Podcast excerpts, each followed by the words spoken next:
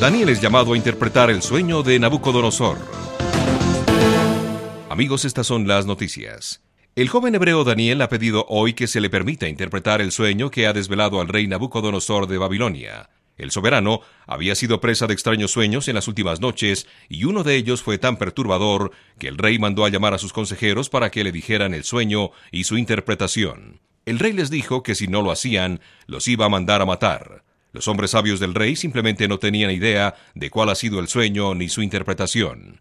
Cuando Daniel se enteró del decreto del rey de matar a sus consejeros, pidió una oportunidad para decirle al rey el sueño y su interpretación. La petición de Daniel fue concedida y antes de encontrarse con el rey, Daniel compartió la noticia con sus amigos. Todos ellos le suplicaron a Dios por su ayuda y la liberación de lo que parecía ser una muerte segura. Una noticia está en desarrollo. HC Noticias.